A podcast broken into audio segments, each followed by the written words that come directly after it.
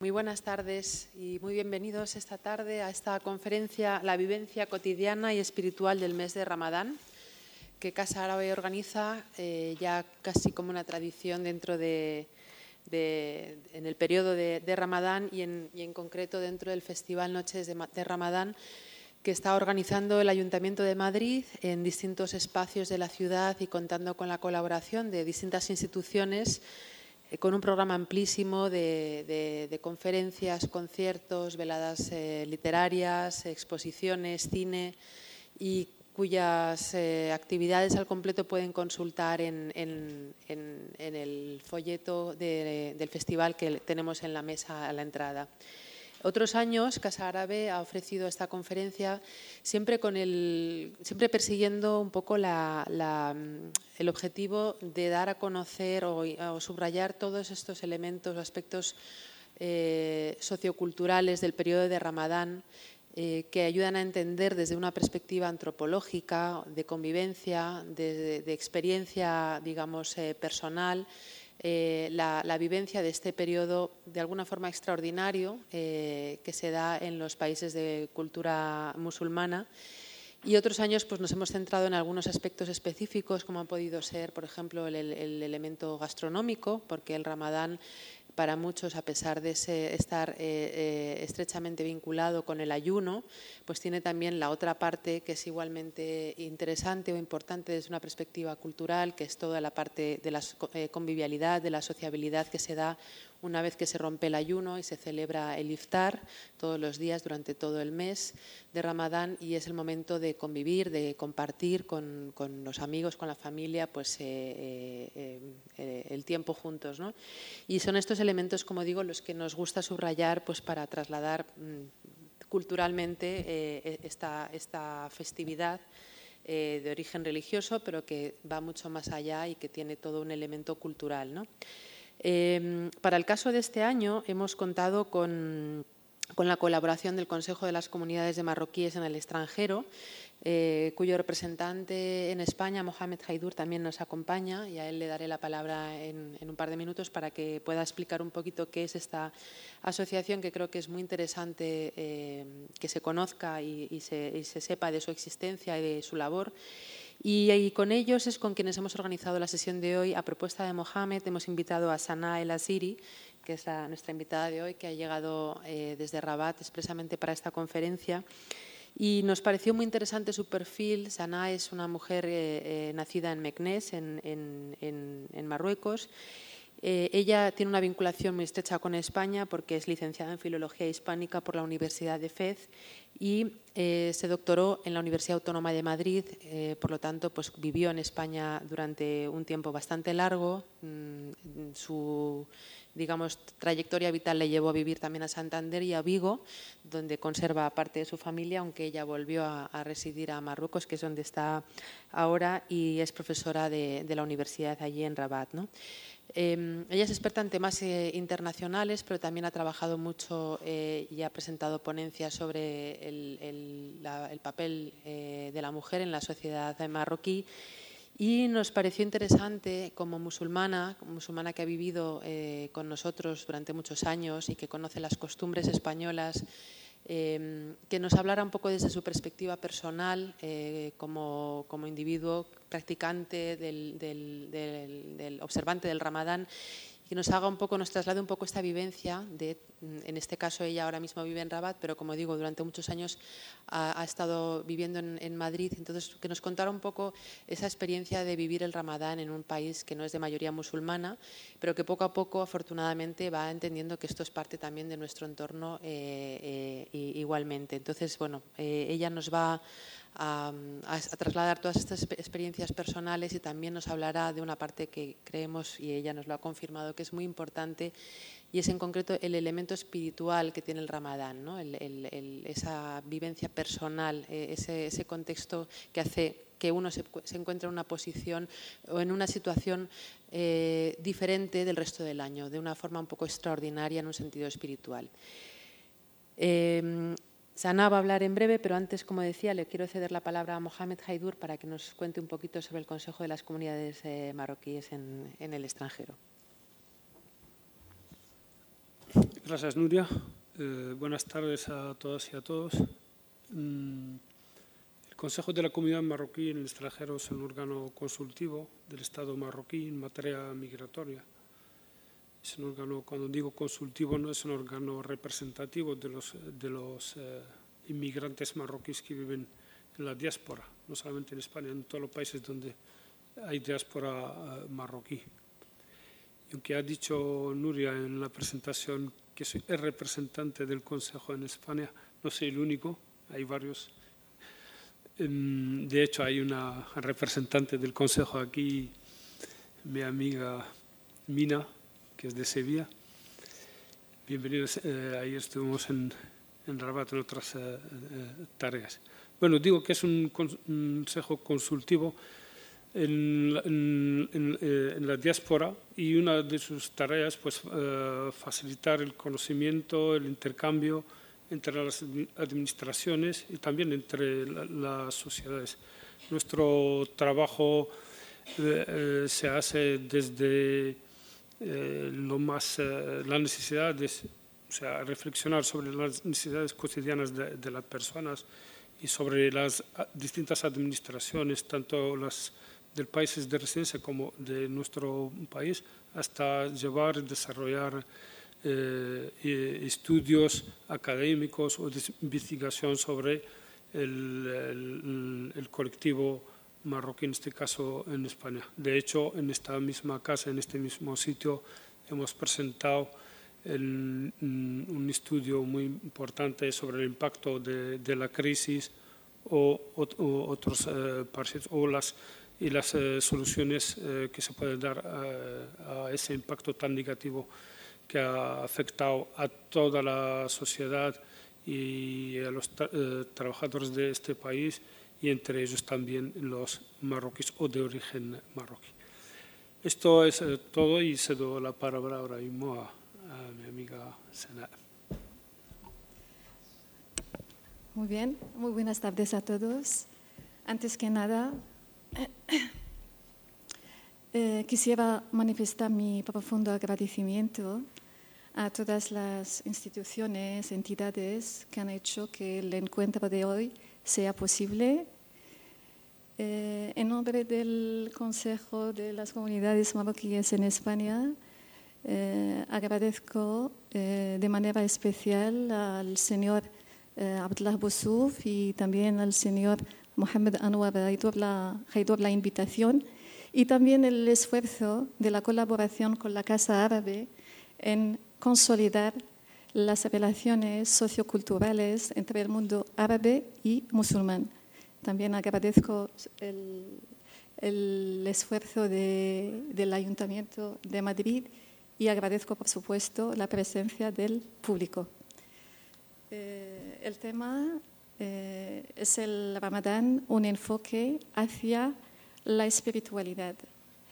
Pues eh, hablar de, de, la espiritualidad de Ramadán desde la perspectiva religiosa es hablar de los fines cívicos, eh, en grosso modo, de los fines cívicos humanos y sobre todo universales, y universales en mayúscula.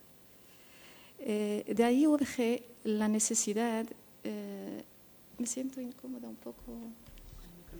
Sí.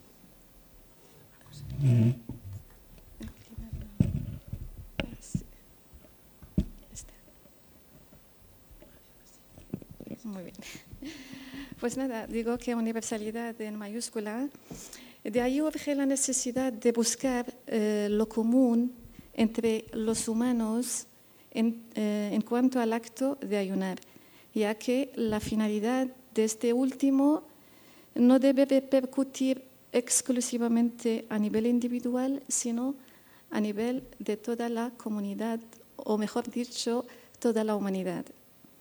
Pues antes de matizar eh, cualquier connotación espiritual de Ramadán, conviene llamar la atención sobre la universalidad de dicho término, por lo tanto, el ayuno no está coartado a una comunidad determinada, la, musulmana, en este caso, sino que abarca a toda la humanidad.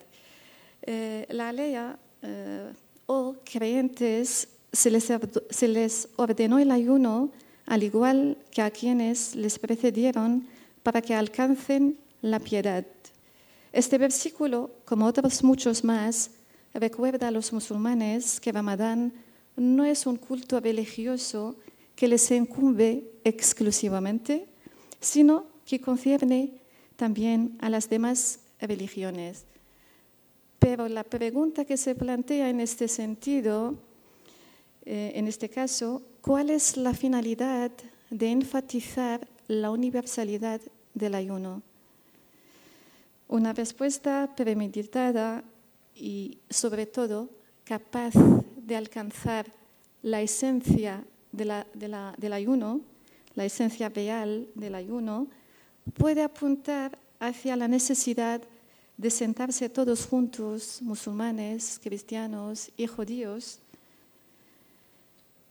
y eh, reflexionar sobre la belleza de las religiones y sobre cómo hacer del ayuno una lección de paz y una oportunidad para favorecer los diálogos, perdón, los diálogos en sus diferentes aspectos, de modo que se puedan apreciar los valores de las otras culturas y de las otras religiones. Por ello, cualquier intento de entender el ayuno como propio de los musulmanes y no una cuestión de la humanidad dificulta entender los fines universales de la religión. Y ya por la percepción de la misma religión resultará errónea y estéril, ya que el concepto de la universalidad no es, es lo pretendido a través de este culto. Prueba de ello, cuando rezamos, no decimos Dios de los musulmanes o Dios de los árabes, sino decimos Señor del universo. Solo bajo este concepto podemos entender que cuando ayunamos lo hacemos según el parámetro humano y no según el parámetro cultural relacionado con la etnia o con la geografía. Bueno, viene la pregunta, ¿qué es el Ramadán? No me voy a entretener mucho en lo técnico de Ramadán porque el enfoque es hacia la espiritualidad. Simplemente echar una, una visión panorámica sobre este concepto y la categoría de gente que tiene que cumplir con ello. Pues en primer lugar, conviene señalar que Ramadán es el noveno mes del calendario lunar árabe, comenzando con la aparición de la luna nueva y acabando con la siguiente luna nueva. Puede durar entre 29 y 30 días durante este periodo se debe abstener de comer, beber y tener relaciones íntimas desde el alba hasta la puesta del sol. Además, el ayuno no consiste meramente en abstenerse de la ingestión de comida y bebida, sino que también implica adherirse estrictamente a los códigos de ética del Islam, ya que su violación puede infringir los requisitos del ayuno. El Ramadán es obligatorio para todo musulmán sano desde el momento en el que llega a la pubertad. Existen, sin embargo, ciertas excepciones que exentan a los niños, a las mujeres en estado de embarazo o lactancia que aún no se hayan recuperado de un parto reciente pueden saltarse el ramadán. Lo mismo ocurre con los enfermos y aquellos que estén de viaje durante estas fechas. No obstante, deberán compensar los días no ayunados durante cualquier día del año. Pero en caso que no pueden hacerlo, deben alimentar a una persona que lo necesite por cada de ayuno que pierdan. Ahora bien, ¿cuál es o qué es lo que distingue el mes de Ramadán de los otros meses? Indudablemente, el mes de Ramadán se distingue del resto de los meses primero por conmemorar el comienzo de la revelación del Corán, que tuvo lugar en el mes de Ramadán aproximadamente 13 años antes del éxodo del profeta a la Medina. En el versículo que tenemos, el mes de Ramadán en el que se hizo descender el Corán como guía para la humanidad y una prueba evidente que de esa guía y el criterio por el que discernir lo verdadero de lo falso. Segundo, por ser una ocasión por excelencia para impulsar una independencia intrínseca de lo puramente material, en consonancia con una dependencia puramente extrínseca, donde la supremacía está a favor de una espiritualidad moderada. Todo ello con la meta de purificar el alma y adiestrar los sentidos, proporcionando de este modo un vigoroso ejercicio de autodisciplina. La idea, según señala Miguel Medina, 2016, en Comprendre le jeûne du Ramadan, trois questions, es distanciarse de todas las afecciones relacionadas con las sensaciones y las cosas materiales de este mundo. No obstante, este concepto de privación y acotamiento de la libertad del creyente, entre paréntesis, que pueda parecer a simple vista, no tiene como fin ejercer un tipo de tortura sobre el ser humano, sino todo lo contrario. Allah dice en otro versículo, Dios quiere para vosotros la facilidad y no quiere la dificultad. De ahí se puede señalar, en palabras textuales de Ibrahim Amal, en El valor de Ramadán, que el ayuno en realidad es un requerimiento del alma independientemente de los preceptos de la religión. Del mismo modo que el cuerpo demanda el suministro de la alimentación, el alma reivindica su derecho a disfrutar de unos momentos sin alimento. En esta relación de cuerpo y alma, Brahim Amal alude al principio de mi libertad empieza donde acaba la tuya, explicando que este principio no está coartado a modular exclusivamente los derechos en una sociedad, sino también es un principio sagrado en la Carta Magna de nuestro propio ser. A raíz de esta relación de privación alimenticia y alimentación espiritual, se puede hablar de un equilibrio macizo, evitando de este modo la usurpación del cuerpo al terreno del alma y permitiendo al mismo tiempo al ser humano un espacio para la contemplación y la reflexión. En este contexto, se debe marcar una pausa para plantearse una serie de preguntas relacionadas sobre la verdadera esencia del ayuno. ¿Por qué ayunamos? ¿Para qué ayunamos? Independientemente de que sea beneficioso para la salud, el objetivo primordial del ayuno se, ve explícito en la siguiente aleya Quizás así seáis temerosos de Dios. Es el temor que ilumina el camino de un creyente, facilitándole distinguir entre la verdad y la falsedad, entre el bien y el mal, y por consiguiente alejándole de cometer cualquier acto indebido como la mentira, el engaño, el adulterio, etc pero sin tener miedo a la gente, sino a Dios, el criterio aquí no es porque lo ve la gente o no, sino porque lo ve Dios. En este sentido, conviene puntualizar que el ayuno es una estación para elevarse de un estatus espiritual, elevarse a un estatus espiritual que permite al ayunante crear todo un sistema de valores humanos y morales. No obstante, conviene afirmar que la nobleza del comportamiento y la ética no son unas etiquetas exclusivas de la fe musulmana, sino de toda la humanidad y de todo el universo.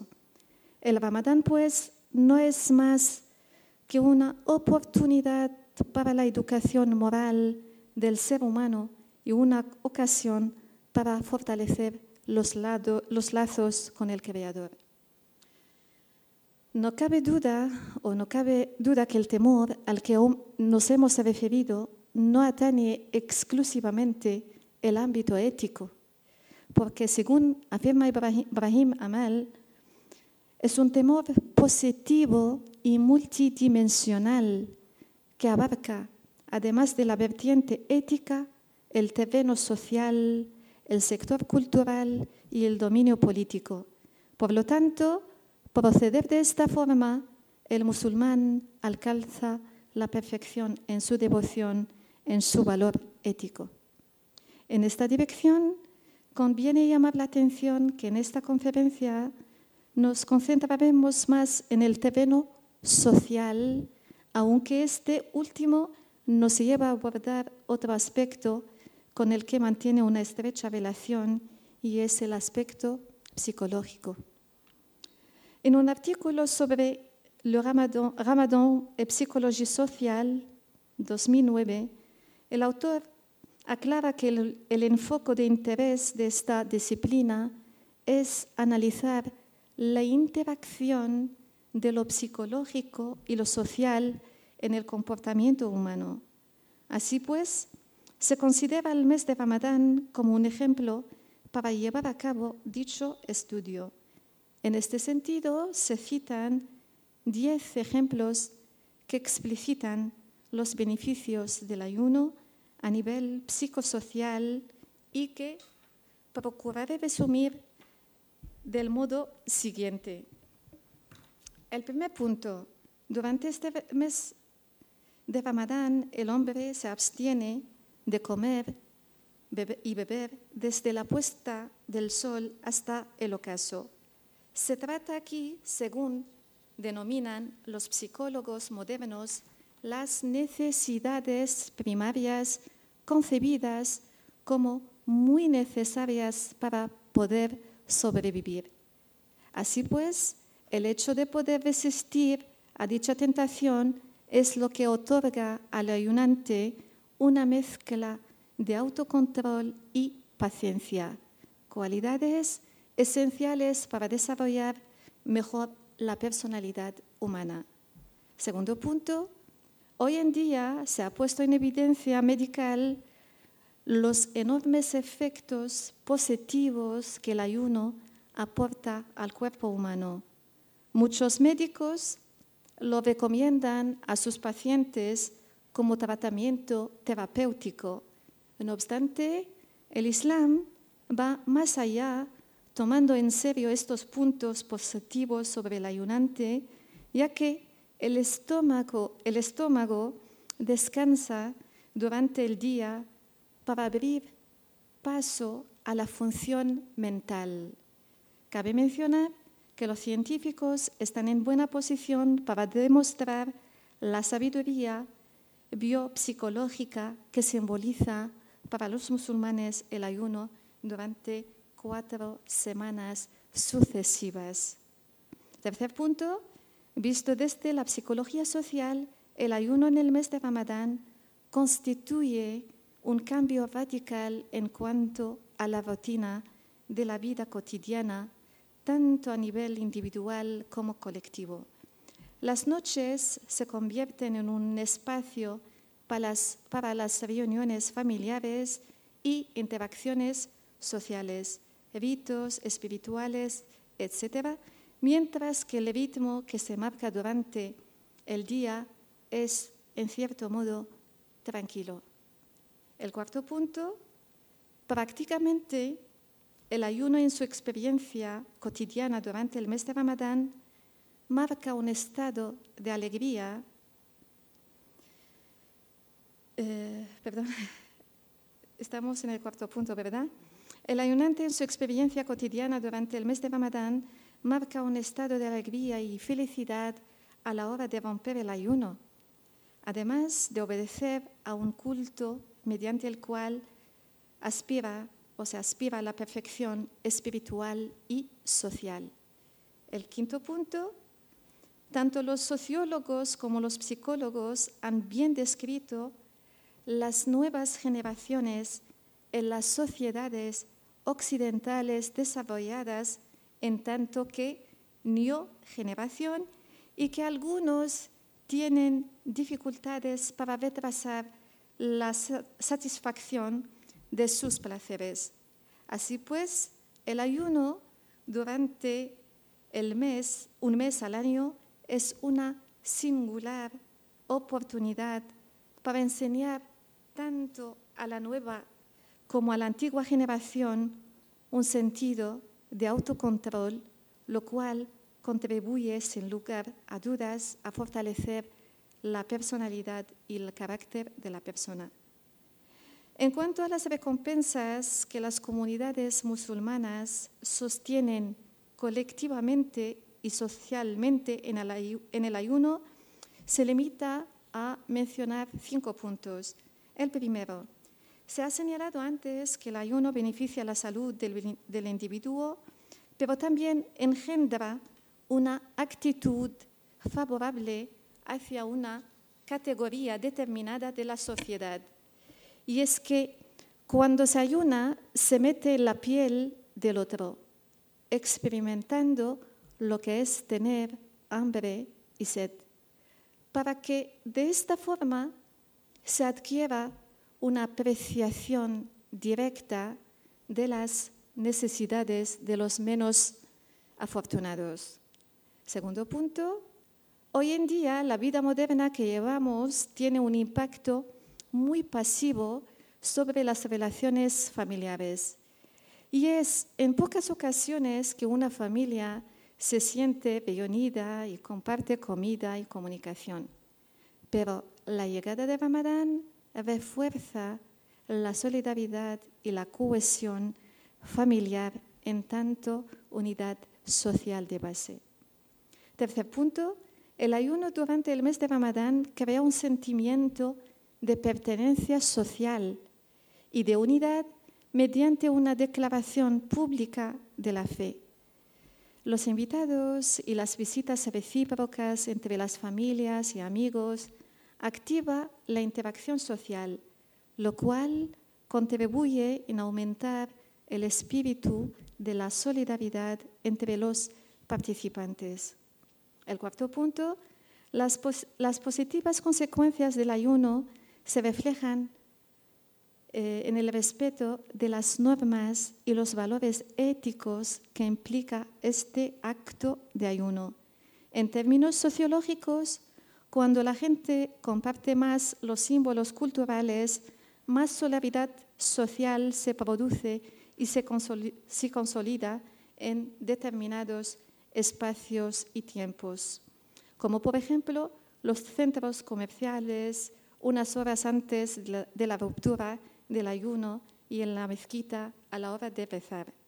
El quinto punto, hoy en día el número de los musulmanes esparcidos por todo el mundo supera un millar de creyentes, lo cual significa que toda esta enorme masa perteneciente a países y continentes diferentes está unida por una misma experiencia y un mismo culto, ayunar juntos, independientemente de su lengua, de su múltiple color, de su categoría étnica, etc. Dicho esto, pasamos a otro punto que refleja el Ramadán en un espacio de pluralismo étnico, cultural y religioso. Pues vivir en una sociedad de pluralismo étnico, cultural y religioso puede parecer a simple vista como algo muy difícil de realizar. No obstante, existen unos mecanismos primordiales que pueden contribuir en dicha convivencia, ya que son de índole universal. Estamos hablando aquí de los valores que compartimos entre toda la humanidad y que consisten sobre todo en estimar al ser humano y defender su dignidad. Solo de este modo es cuando podemos hablar de cómo se puede conseguir una vivencia armónica dentro de la diversidad. En este sentido, cabe señalar que una predisposición en aceptar, colaborar y facilitar la integración de esta pluralidad étnica es cuestión tanto del país acogedor como de los inmigrantes que aspiran a una vida digna.